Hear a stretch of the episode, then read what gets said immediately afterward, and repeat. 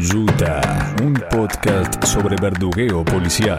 Las prácticas situadas. Un despliegue territorial. Ciertas especificidades. De los y las policías. Preguntamos a los y las jóvenes. No te van a verduguear de la manera que te verduguearon, hermano. Estaba lleno de policías. Simetría de poder, ¿no? La verdad que no escuché nada. Lo que quiero decir Que no hay que perder de vista. cargado de actividades en las que la policía no está preparada para intervenir. poder expresar en términos de podcast original sobre verdugueo policial.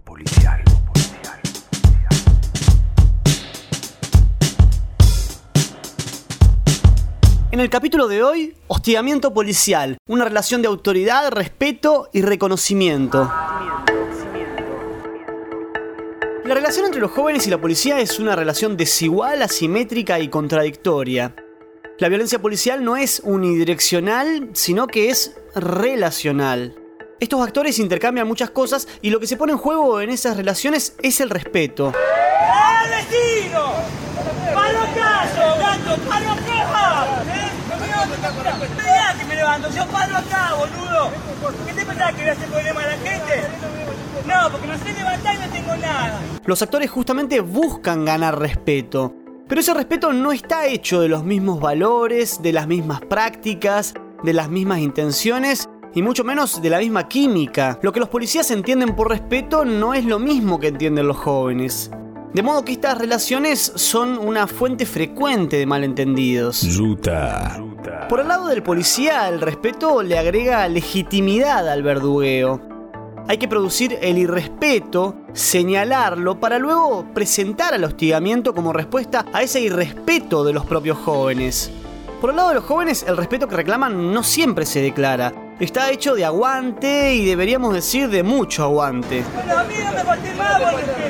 A mí no me lo... porque no me lo tenés que contar. Bueno, no. Los jóvenes suelen tomar muchos riesgos para ganarse ese respeto de los policías y de otros jóvenes que supieron que se hicieron respetar por la policía. De eso hablaremos hoy, de ese eh, hostigamiento policial que es parte también de una relación de disputas de autoridades y de respetos cruzados. José Garriga Zucal, docente de la Universidad de San Martín, del Instituto de Altos Estudios Sociales, investigador del CONICET. Mi nombre es Eugenia Cosi, soy docente e investigadora de CONICET y mi lugar de trabajo es el Departamento de Derecho Penal y Criminología de la Facultad de Derecho de la Universidad Nacional de Rosario y el programa de Antropología Política y Jurídica de la Facultad de Filosofía y Letras de la Universidad de Buenos Aires. Con José Garriga Zucal nos metimos a hablar de este respeto para los policías. Entonces, la pregunta es evidente. ¿Qué piensan los policías cuando hablamos de respeto? El respeto es un concepto importante dentro del mundo policial. Un concepto que tiene dos significados. Por un lado, ser respetuoso en sus interacciones con otros no policías. Y por el otro lado, ser respetados en estas interacciones. Es por ello que el concepto de respeto dentro del mundo policial es un concepto que señala una diferencia, que señala una distancia. Construye una diferenciación con los no policías. Una marca de diferenciación que es también una jerarquización. Las nociones de respeto están para los policías vinculadas a la noción de sacrificio. Los policías dicen que merecen ser respetados porque se sacrifican por la sociedad. Entienden que su profesión es riesgosa, que pueden morir durante su jornada laboral y que por ello tienen que ser respetados.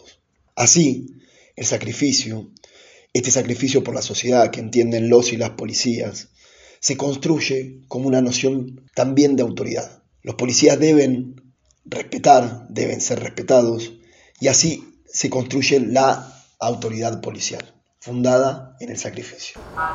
José, ¿y qué pone en juego la policía en el respeto que reclama? Ponen en juego su valorización moral en la búsqueda del respeto. Es una marca de jerarquía, y por ello, cuando no se lo respeta, se lo dejerarquiza.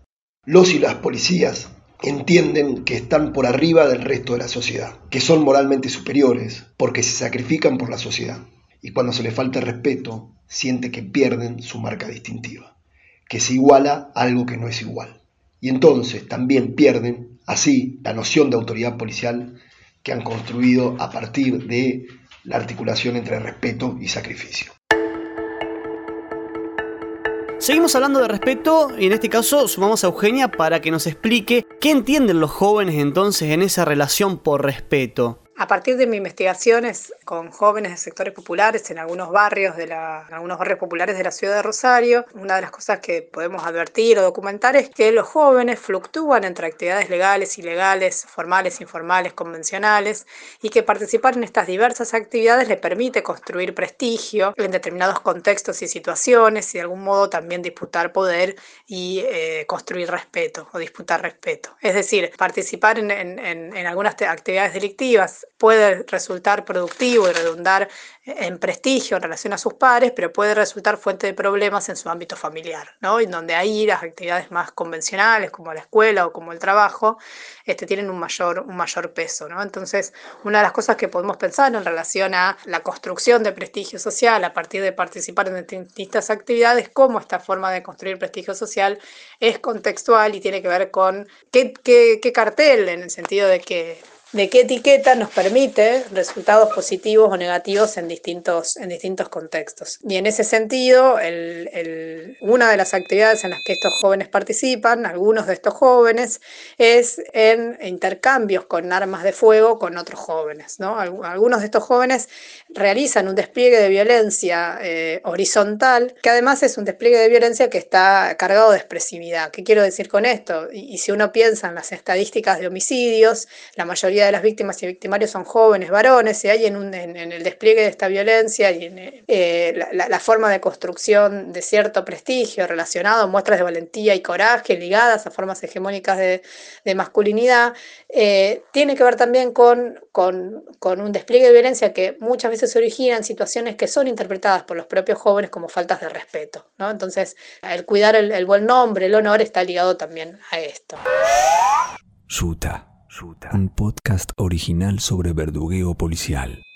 ¿Y cómo ponen en juego, Eugenia, el aguante policial frente a otros jóvenes? Los jóvenes de sectores populares conviven con diferentes, con diferentes violencias, algunas legales, otras ilegales, pero no, no, siempre consideradas ilegítimas.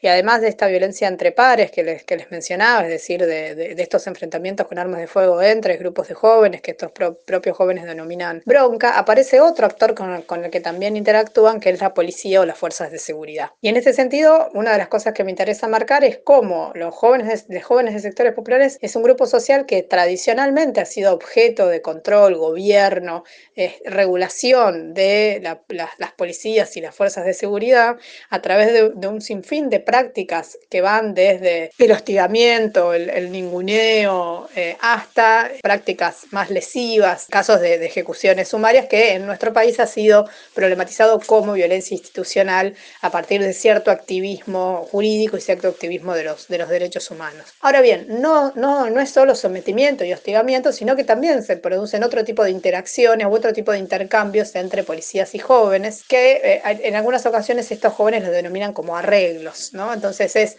cómo negociar con la policía, con este actor que está revestido de estatalidad, y lo que se negocia en, estas interacciones es la aplicación o no de la ley. ¿no? Cuando un policía detiene a un joven en un, que, que está circulando en moto y le pide los papeles de su moto y demás, o cuando está participando en algún delito, lo, que se produce es toda una serie de arreglos para evitar permanecer detenido, para, evitar que se le secuestren la moto, para mejorar su situación procesal. Eh, de, algún modo se dan este tipo de, arreglos, de, de, negociaciones que, que intercambian este, y en donde la propia legalidad se vuelve una mercancía. Ahora bien, no todos los jóvenes de sectores populares, para, para poder vincularse de este modo con, con, este actor, hay que tener cierta expertise o cierto saber y ciertas formas de hacer, y no todos los jóvenes de sectores populares la, lo poseen, ¿no? Hay ciertos jóvenes que están más ligados al, al, al, mundo del delito, tienen cierta experiencia a partir de sus trayectorias vitales que permite dar ese, ese saber y que permite este, pararse y discutir y negociar con, con la policía o sea, con, con, toda una agencia y con todo un saber propio, eh, que algunos otros jóvenes no lo tienen. ¿no? Entonces, a veces quienes no, no participan tan activamente en, o en, en, en, el mundo del delito o en cierto activismo y organizaciones barriales y demás que permiten construir cierto, cierto conocimiento, cierto saber hacer, suelen, pasarle, suelen pasarla bastante mal. ¿no? En un proyecto de investigación que estamos trabajando en distintos equipos de investigación, que el PISAC ap aparece esta situación en, en relación a detenciones de policías por incumplimiento de del aislamiento social obligatorio, en donde en una misma situación las policías detienen a una enfermera y a unos jóvenes de sectores populares y los jóvenes de sectores populares le explicaban a la, a, la, a la, enfermera, o sea, alguien que no es cliente habitual de la policía, qué cosas hacer, cómo no, no le busques la bronca, no busques que está buscando tu respuesta. Eh, eh, y es una mezcla entre docilidad, negociación y que está ligado a ese, a ese saber hacer. Y al mismo tiempo, otra de las cosas que aparece eh, a través de, de, la, de las investigaciones con, con grupos de jóvenes de sectores populares, que a veces ese marco de negociación se, da siempre y necesariamente en una relación asimétrica de poder y que a veces el, el marco de autonomía para la negociación se reduce muchísimo más, ¿no? Piensen que no es lo mismo negociar o, interactuar con la policía en el espacio público que al interior de una comisaría, ¿no? Y, y, pensar que es una relación asimétrica tiene que ver con que este otro actor es un actor que tiene mayor poder porque está dotado de estatalidad en términos de cómo lo trabaja este, Mise en el contexto, en el contexto carioca. Es el joven entonces el centro de ese hostigamiento, pero también es un sujeto de acción, dueño de resistencias que fue desarrollando a través de la reiteración de las detenciones de la cual fue objeto. Cuando el joven vuelve a ser hostigado y esta vez se para de palabra y va aprendiendo y logra generar ese ablandamiento de la policía, lo que está construyendo es una cultura de la dureza, donde va tallando un cartel propio que luego también le permitirá hacer frente a otros conflictos que tendrá con otros actores. Digamos, ese aguante policial moralmente garpará también entre sus propios pares.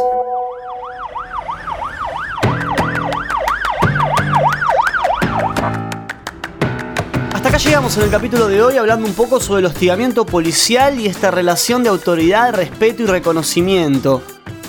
Acordate de suscribirte y de apretar la campanita para saber cuándo salen las nuevas entregas. En el próximo encuentro vamos a estar hablando alrededor de las estrategias de los jóvenes frente al verdugueo. No te lo pierdas. Yuta. Este es un proyecto del Laboratorio de Estudios Sociales y Culturales sobre Violencias Urbanas de la Universidad Nacional de Quilmes, acompañado por la Asociación Pensamiento Penal, con guiones y entrevistas de Ana Pasarelli, Nahuel Roldán, Florencia Balone Esteban Rodríguez Alzueta. Conducción y edición, Juan Salvador. El diseño de portada es de Rocío Tevez. Producción ejecutiva de Mariana Domeneghini. Para saber más, seguimos en redes sociales como arroba lesic con Y o nuestra página web lesic.com. A la Asociación Pensamiento Penal, seguila en arroba pensapenal. Nos escuchamos la próxima.